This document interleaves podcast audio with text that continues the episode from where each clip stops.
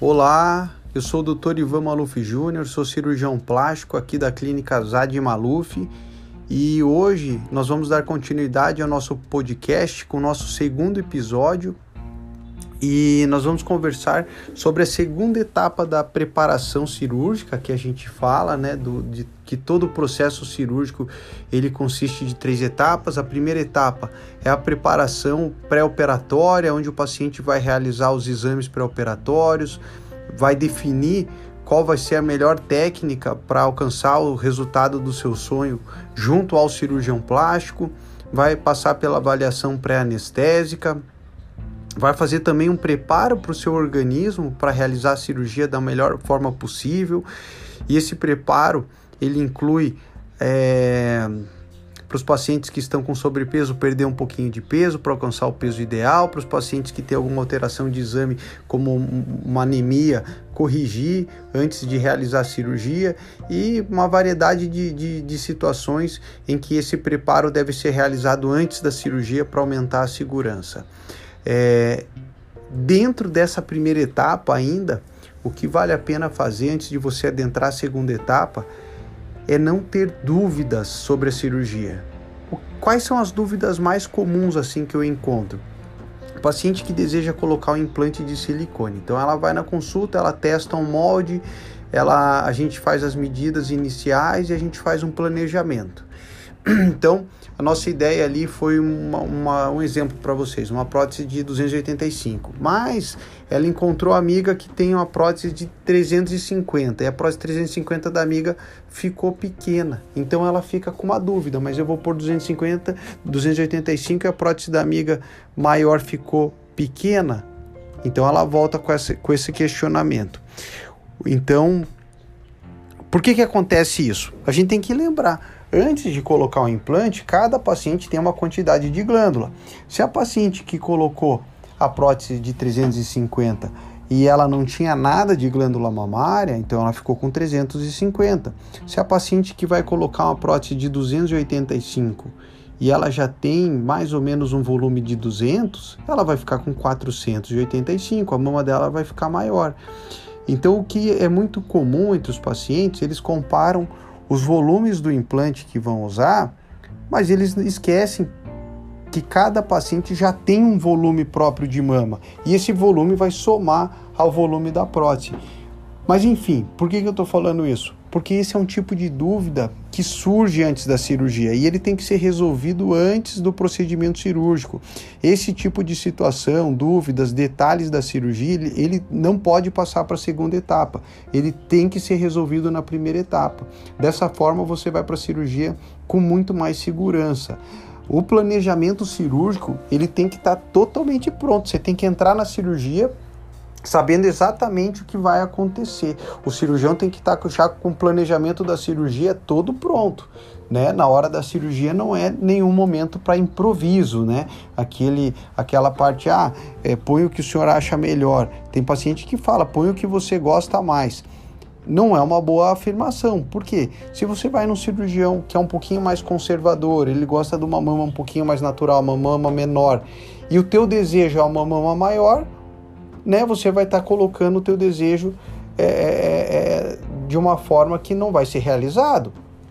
Tudo isso tem que ser conversado na primeira etapa. Por isso a importância. Vocês veem, depois, a segunda etapa que a gente vai falar hoje, ela simplesmente vai seguir o que foi programado. Então a segunda etapa, ela consiste no que? No grande dia.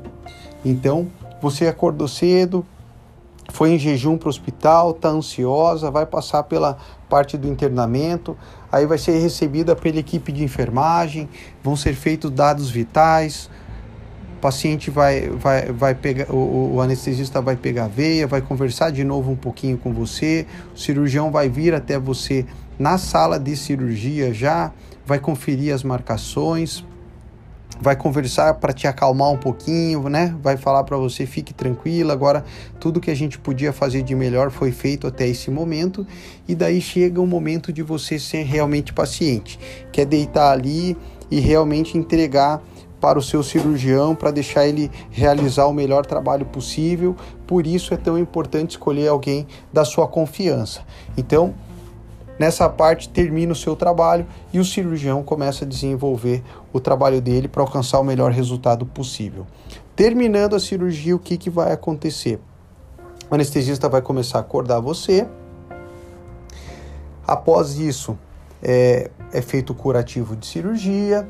É, o paciente já acordou bem, vai para a sala de recuperação pós-operatória, que a gente chama de repai, fica ali até estar tá bem acordadinha, com os dados vitais estáveis, com a pressão boa, com a oxigenação boa e depois vai para o quarto.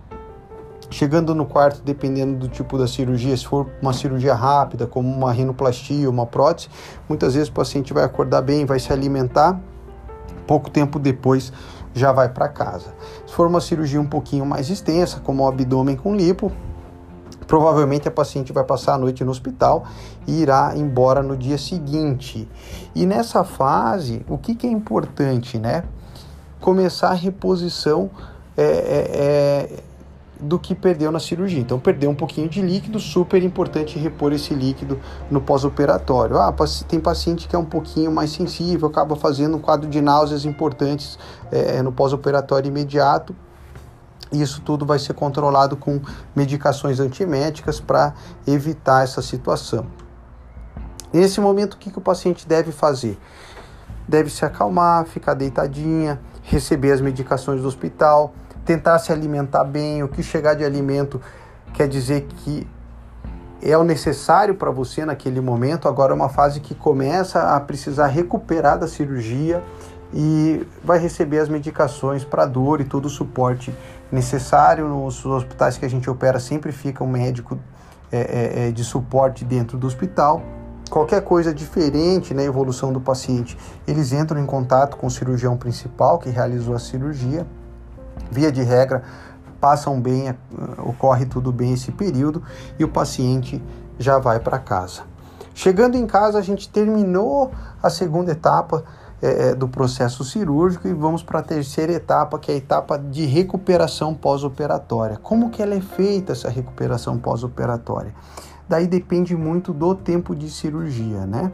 É, antigamente é, deixava-se o paciente mais tempo em repouso, né? Ah, fica deitada, recuperando da sua cirurgia. Porém, hoje a gente tem estimulado é, uma movimentação precoce em alguns tipos de cirurgia. Por exemplo, ah, o paciente operou a mama. Não precisa ficar deitada o tempo inteiro. Até a movimentação precoce ela vai diminuir o risco de uma complicação chamada de trombose. Então, o seu médico vai te passar todos esses cuidados. Eu vou falar alguns cuidados gerais que a gente usa aqui. Mas cada cirurgia tem alguma especificidade. Então, assim, ah, fiz uma cirurgia de prótese de mama, o que, que eu preciso fazer no dia seguinte? Simplesmente cuidar para não fazer muita força no braço. Agora eles estão fazendo, falando do Fast Track Recovery, onde o paciente retorna a fazer as movimentações de forma mais rápida. Mas é, é, tem alguns cirurgiões que optam por isso. Via de regra, o que, que você vai fazer? Vai caminhar normal na sua casa, vai realizar suas atividades normais, talvez vai ficar com o braço um pouquinho mais dolorido depois dessa cirurgia, ou durante a movimentação vai sentir um pouquinho de pressão no tórax. Isso tudo é comum no pós-operatório da cirurgia da, da, da, da prótese mamária, mas ela não vai restringir a tua locomoção. Importante também no momento de dormir, dormir de barriga para cima, nesses primeiros dias de pós-operatório. A gente recomenda em nossa clínica dormir até 30 dias com a barriga para cima, né? Para evitar de dormir de lado e de repente uma mão ter um edema bem mais importante do que o outro ou ter alguma alteração ali na região do implante. Tá? Agora, com relação à cirurgia de abdômen, a gente pede para ficar em uma postura bem específica, com a a, a, coluna um pouquinho dobrado, até essa pele ir adaptando e permitir que você já fique mais retinha. Mas esses três primeiros dias de pós-operatório, independente da cirurgia que você faz, são os três dias aonde a gente tem o pico do edema, aonde a gente vai estar tá mais inchado, onde a gente vai estar tá mais desconfortável e com mais dor, né? Então, essa primeira etapa é um pouquinho mais desconfortável mesmo Né? Em cirurgia de rinoplastia é onde o nariz incha um pouquinho mais, é onde fica mais demasiado. Cirurgia de pálpebra, ela fica mais roxa nesses primeiros dias, incha mais a região periorbital. Pode, quem opera pálpebra superior pode descer um pouquinho de edema, pode fazer uma hematominha na região inferior também, isso pode acontecer. Após os três dias, quando passa esse processo inflamatório tão intenso, ele já começa a desinchar e a recuperação acaba sendo muito mais rápida e muito mais confortáveis. Os processos de drenagem linfáticas também ajudam a diminuir esse tempo de recuperação pós-operatório. E passando esses três primeiros dias, via de regra, a maior parte das cirurgias, você já vai começar a observar mais próximo o, o, o resultado, né? Obviamente que é, é, não é o resultado final, o resultado final da maior parte das cirurgias dura até seis meses e essa terceira etapa da cirurgia, ela normalmente é, chega próximo desses seis meses. No próximo podcast a gente vai entrar em alguns detalhes de algumas cirurgias mais específicas, falar sobre alguns cuidados específicos de determinadas cirurgias, porque o assunto é muito amplo, não tem como a gente abordar todos eles aqui, é, é, mas basicamente o que eu queria deixar para vocês é um panorama geral e mais para frente a gente vai aprofundando pouco a pouco. E eu agradeço muito a vocês pela, pela atenção. E aqui na nossa clínica a gente vai disponibilizando para vocês as principais dúvidas e os principais comentários que, que, que, devem ser feitos durante a nossa rotina do dia a dia. E assim vocês ficam com material de fácil acesso aqui no, no nosso podcast. Agradeço a todos pela participação. Um grande abraço e se cuidem. A Clínica Zad Maluf está à disposição para atender vocês em qualquer momento.